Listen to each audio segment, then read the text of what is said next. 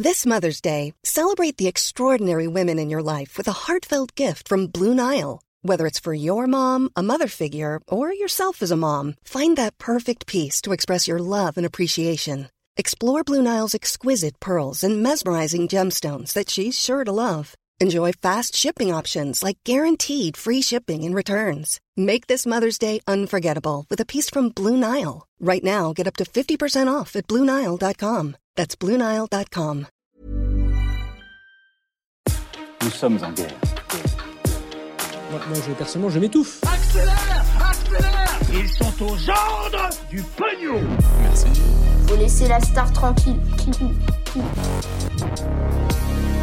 L'année 2023 va-t-elle marquer la fin des mots de passe? C'est en tout cas ce qu'anticipent des géants dont Apple grâce à une nouvelle méthode de connexion visant à remplacer les mots de passe. Alors pourquoi est-ce que certains pensent que la fin des mots de passe pourrait être pour bientôt? Quelles sont du coup les alternatives? Salut c'est Hugo, j'espère que vous allez bien, c'est donc le sujet à la une des actualités du jour. Vous allez le voir, c'est absolument passionnant. Oui oui, croyez-moi, votre mot de passe est passionnant. Alors déjà, pourquoi est-ce que votre mot de passe est un problème? Personnellement, je connais pas votre mot de passe, hein, pas d'inquiétude, mais je sais que selon une enquête de l'IFOP qui a été publiée en 2022, plus de 4 Français sur 10 ont déjà fait l'expérience d'un piratage au cours de leur vie. Et ce que je sais aussi, c'est que les mots de passe AZERTY ou encore 1, 2, 3, 4, 5, c'est des mots de passe encore massivement utilisés selon pas mal d'études forcément c'est plutôt euh, problématique, et même d'ailleurs les mots de passe les plus euh, complexes peuvent finir par être piratés. Alors oui, je sais, il y a ce que l'on appelle la double authentification, donc euh, ce qui permet de vérifier via votre téléphone ou autre que vous tentez bien de vous connecter à un site. C'est disponible aujourd'hui sur la plupart des réseaux sociaux par exemple, mais c'est pas toujours et c'est même d'ailleurs plutôt rarement activé par les utilisateurs. Et par ailleurs, je vous passe la question des fuites de données, des fuites de mots de passe, etc. Bref, il y a quand même pas mal de risques avec votre mot de passe aujourd'hui, quel qu'il soit. Mais alors, qu'est-ce que c'est que ces passkeys ou alors ces clés d'accès en français qui sont pas mal poussées par les géants du numérique ces derniers jours? Bon, déjà, c'est pas un mot de passe, ce serait de toute façon trop complexe à retenir comme mot de passe. Et surtout, en fait, l'objectif, c'est même pas de le retenir pour la simple et bonne raison que vous-même, vous ne connaissez pas votre propre passkey. Votre passkey ou votre clé d'accès donc, c'est en fait quelque chose qui est stocké et chiffré sur un appareil. Alors ça peut être par exemple votre smartphone, on va prendre là le cas d'un iPhone. Lorsque vous vous connectez, disons, à Facebook via un passkey sur votre iPhone, vous n'avez pas à entrer un mot de passe directement sur Facebook. Tout ce que vous demande votre iPhone, c'est de vérifier que vous faites bien une demande de connexion. Alors comment est-ce que Apple vérifie que vous faites une demande de connexion? Ça peut être via Touch ID, via Face ID. En gros, c'est tous ces systèmes qui peuvent scanner par exemple votre visage et donc vérifier que vous êtes vous-même. Je pense que vous voyez de quoi je parle. Il y a les équivalents aujourd'hui sur les autres smartphones d'Android par exemple aujourd'hui. Une fois que votre iPhone a bien vérifié que c'est bien vous qui faites cette demande de connexion à Facebook, eh bien il fait un échange avec Facebook donc ici le tout via un système de cryptographie. Je vous passe les détails là-dessus mais il y a un système de chiffrement et de déchiffrement. Ça permet donc une authentification et une connexion au réseau social. Pour résumer donc, parce que j'en suis conscient, ça peut paraître assez obscur, mais donc vous n'avez plus de mot de passe, vous avez en fait un système situé dans votre smartphone où vous pouvez eh bien valider avec un regard ou alors un toucher une connexion à un réseau social. Et c'est Apple, en l'occurrence ici, puisqu'on parle de l'iPhone, qui se charge de faire ce lien avec les réseaux sociaux et de faire cet échange de façon sécurisée. Alors oui, vous allez peut-être me dire, qu'est-ce qu'il y a de sécurisé là-dedans finalement? Qu'est-ce qui empêche quelqu'un de prendre votre iPhone, de vous forcer, de vous menacer et de mettre comme ça votre iPhone sur votre visage pour permettre une connexion à Facebook ou je ne sais quoi. Effectivement, c'est un risque, mais en soi, il y a le même risque pour les mots de passe. Qu'est-ce qui empêche aujourd'hui quelqu'un de vous menacer d'une façon ou d'une autre de donner votre mot de passe? Mais surtout, ce qu'il faut comprendre, c'est que ce genre de menace ou de situation, ça reste très très rare. Et surtout, les systèmes de passkey ou de clé d'accès dont je parle ici, il permet de limiter en fait les piratages les plus fréquents. Les piratages les plus fréquents, qu'est-ce que c'est? Eh bien, c'est quelqu'un à l'autre bout du monde qui va essayer de se connecter à votre compte en mettant euh, des combinaisons de mots de passe ultra fréquentes ou alors pas très sécurisées. Ça, en l'occurrence, c'est impossible dans le cas d'une passkey, puisqu'il faut une vérification de votre identité d'une certaine façon, qui passe notamment ici donc par votre iPhone. Bon, j'espère que c'est clair, j'en suis conscient que c'est pas évident à résumer comme ça, mais si on en parle cette semaine, c'est parce que Apple a annoncé que son système de passkey serait disponible sur la prochaine version d'iOS, iOS 17, c'est donc le système qui sera déployé à l'automne sur tous les iPhones. Mais le système devrait être aussi déployé pour ceux qui n'ont pas de produits Apple. Et par ailleurs, ce qu'il faut savoir, c'est que Google ou encore Microsoft travaillent et développent des systèmes similaires. Donc c'est pas qu'une question d'iPhone ou d'Apple, c'est vraiment quelque chose euh, qui va bien au-delà. Bref, pour résumer, les clés d'accès ont cet avantage que c'est pas nécessaire de les mémoriser ou alors de les stocker, par exemple dans ce que l'on appelle un gestionnaire de mots de passe. Par ailleurs, c'est quelque chose qui est robuste par défaut. Ce que j'entends par là, c'est qu'un mot de passe, bah, selon euh, ce que va entrer l'utilisateur, ça peut être un mot de passe qui est ultra léger ou alors un mot de passe qui est robuste. Mais là, dans le cas des passkeys, par définition, eh c'est quelque chose qui est plus robuste. Et enfin, eh bien, ça évite les fuites de données, puisqu'il n'y a pas donc des serveurs qui hébergent comme ça euh, des mots de passe, mais c'est donc un système de clés chiffrées avec une vérification par l'utilisateur. Bref, ça reste quelque chose de plus sécurisé. Bon, cela dit, pour nuancer, hein, ce n'est pas un système qui est parfait. Il y a d'ailleurs un enjeu à ce que ce système soit cohérent entre tous les appareils. Je vous passe les détails euh, là-dessus, il y a quand même des limites, mais ça reste quelque chose qui est pas mal poussé par les plateformes euh, aujourd'hui. Dans tous les cas, c'est quelque chose qui risque de prendre du temps dans son déploiement. La fin des mots de passe, ce n'est donc pas pour bientôt. Je rentre pas sur la question des gestionnaires de mots de passe, mais clairement, eux aussi vont du coup évoluer pour adapter leur offre. On aura l'occasion d'en reparler. En tout cas, si vous en avez pas marre et que vous voulez creuser le sujet, parce que j'en suis conscient, c'est assez technique, je sais que l'ami Léo Duff, il y a quelques mois, avait fait une excellente vidéo sur le sujet. donc je vous mets le lien directement en description si vous voulez la retrouver. Par ailleurs, je sais qu'un autre ami, Micode, sur son émission Underscore, lui aussi a beaucoup parlé évidemment de la question des mots de passe. C'est un youtubeur spécialisé sur ces sujets-là. Pareil, je vous mets des liens en description. Je vous laisse avec Blanche pour les actualités en bref. Merci Hugo et salut tout le monde. On commence avec une première info.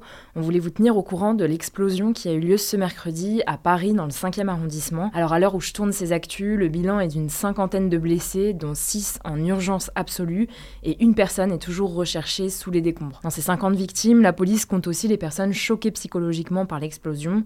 Par ailleurs, une soixantaine de personnes ont été relogées et au moins une centaine de personnes ne peuvent toujours pas rejoindre leur logement, sachant que 12 adresses ont été fermées. Alors pour le moment, on peut toujours pas dire quelle est l'origine précise de l'explosion, mais la justice a ouvert une enquête pour blessure involontaire. On sait juste que l'explosion vient de l'immeuble et que des témoins ont senti une forte odeur de gaz avant la déflagration. Deuxième actu, le temps consacré à l'enseignement moral et civique, qu'on appelait éducation civique avant, sera doublé dès la rentrée 2020 c'est ce qu'a annoncé ce jeudi le ministre de l'Éducation nationale, Pape Ndiaye. Il va donc passer de 30 minutes par semaine actuellement à 1 heure l'année prochaine. Alors à quoi ça sert ce doublement des heures d'éducation civique?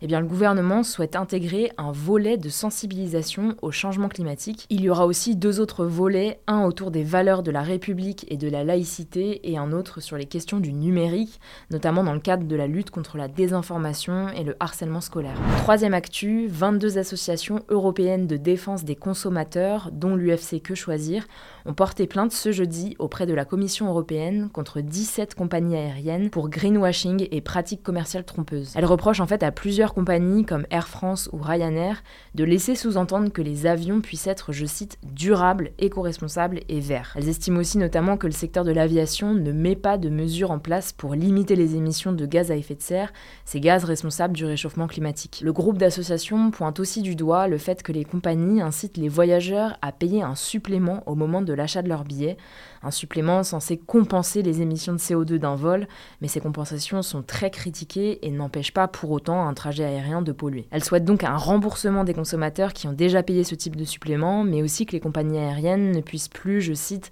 faire croire que prendre l'avion est une pratique respectueuse de l'environnement. Quatrième actu, au Brésil cette fois-ci, ce jeudi c'était l'ouverture d'un procès crucial pour l'avenir politique de l'ancien président brésilien Jair Bolsonaro. Six mois après la fin de son mandat, il est poursuivi pour abus de pouvoir et désinformation, notamment à cause de ses propos lors de la dernière campagne présidentielle, présidentielle remportée par son rival de gauche Lula. En fait, Jair Bolsonaro est accusé d'avoir critiqué sans preuve la fiabilité du vote électronique. C'est assez marquant car s'il est jugé coupable, il pourrait devenir inéligible pendant 8 ans, ce qui concrètement l'empêcherait de se présenter pour l'élection présidentielle de 2026. De son côté, Jair Bolsonaro clame son innocence, estimant qu'il a fait, je cite, une présentation sobre sur la façon dont les élections fonctionnent au Brésil. Il ne s'est d'ailleurs même pas déplacé au tribunal. En tout cas, c'est pas la seule condamnation qu'il risque. Il est aussi ciblé par la Cour suprême, donc la plus haute autorité judiciaire du pays, dans cinq affaires, notamment pour les attaques par ses partisans des institutions au Brésil. Ça s'était passé le 8 janvier dernier.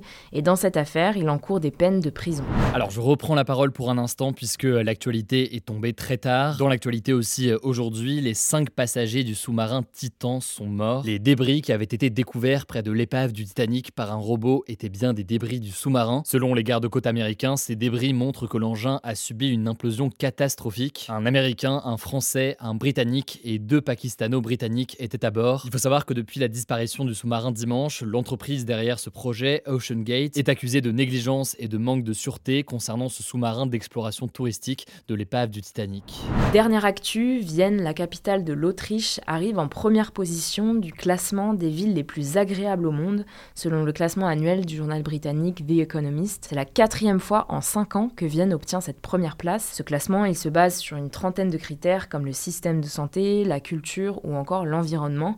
Et donc, selon cette étude, la seule chose qui manquerait à Vienne, ce serait l'organisation de grands événements sportifs. La deuxième place du classement est détenue par Copenhague, la capitale du Danemark, et la troisième position revient à Melbourne en Australie. Et en France, la ville de Paris est passée cette année de la 19e place à la 24e place et Lyon de la 25e place à la 30e place, notamment à cause des manifestations contre la réforme des retraites. Damas, la capitale de la Syrie, est quant à elle considérée depuis 2015 comme la ville au monde où on vit le moins bien. Voilà, c'est la fin de ce résumé de l'actualité du jour. Évidemment, pensez à vous abonner pour ne pas rater le suivant, quelle que soit d'ailleurs l'application que vous utilisez pour m'écouter. Rendez-vous aussi sur YouTube et sur Instagram pour d'autres contenus d'actualité exclusifs. Écoutez, je crois que j'ai tout dit, prenez soin de vous et on se dit à très vite.